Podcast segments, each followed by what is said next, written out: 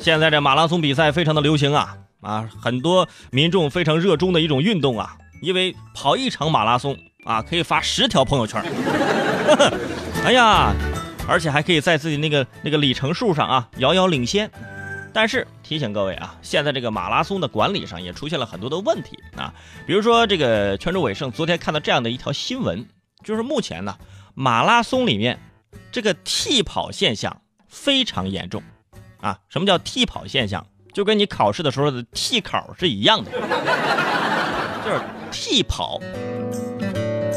泉州伟盛想了想，说哪些人需要替跑呢？干嘛你不能跑你就别参加呀？对吧？你参加了你就自己跑啊，就是一个，就是这你参加这个经历啊才是最重要的。但是你不去，你干嘛？你要成绩？那怎么回事？首先说一个简单的啊，有些可能是为了呃一些这个运动运动级别啊，就运动员证啊什么之类的东西呢，可能会呃需要一些好的成绩啊，找一些替跑。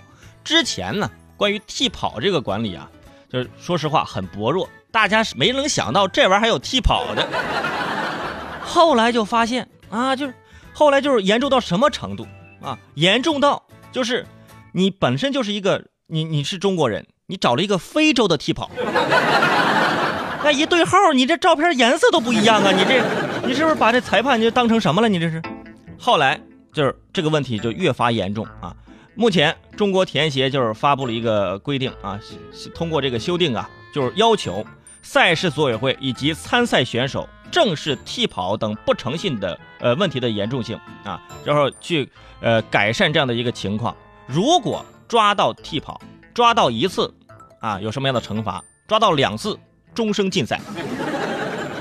两次弄虚作假取得名次的啊，替跑者和被替跑者都将被终身禁止参加中国田协所有的认证赛事。厉害喽！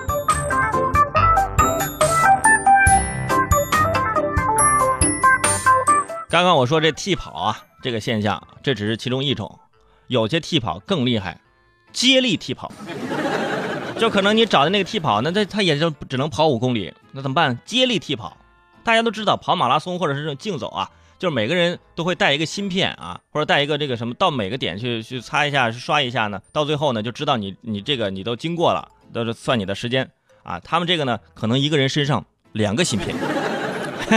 或者怎么换啊？各种的就各种机制都有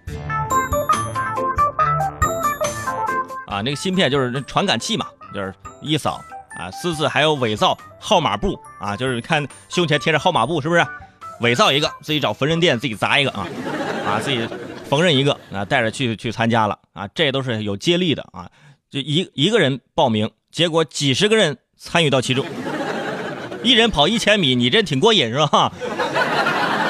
哎呀，提醒各位啊，说以后啊，大家去跑马拉松的时候，能跑自己就跑，不能跑自己就下来啊，也不要去找一些替跑什么之类的，多没意思啊！万一被终生禁赛怎么办呢？当然了，你去参加也不是为了真正的，就是我要以后我要跑马拉松冠军啊，就是为了自己，就是参加一个活动啊，给自己呢，就是这个人生啊，就是添上浓墨重彩的一笔啊。如果你找了替跑，那真的是浓墨重彩的一笔黑笔吧啊！败笔吗？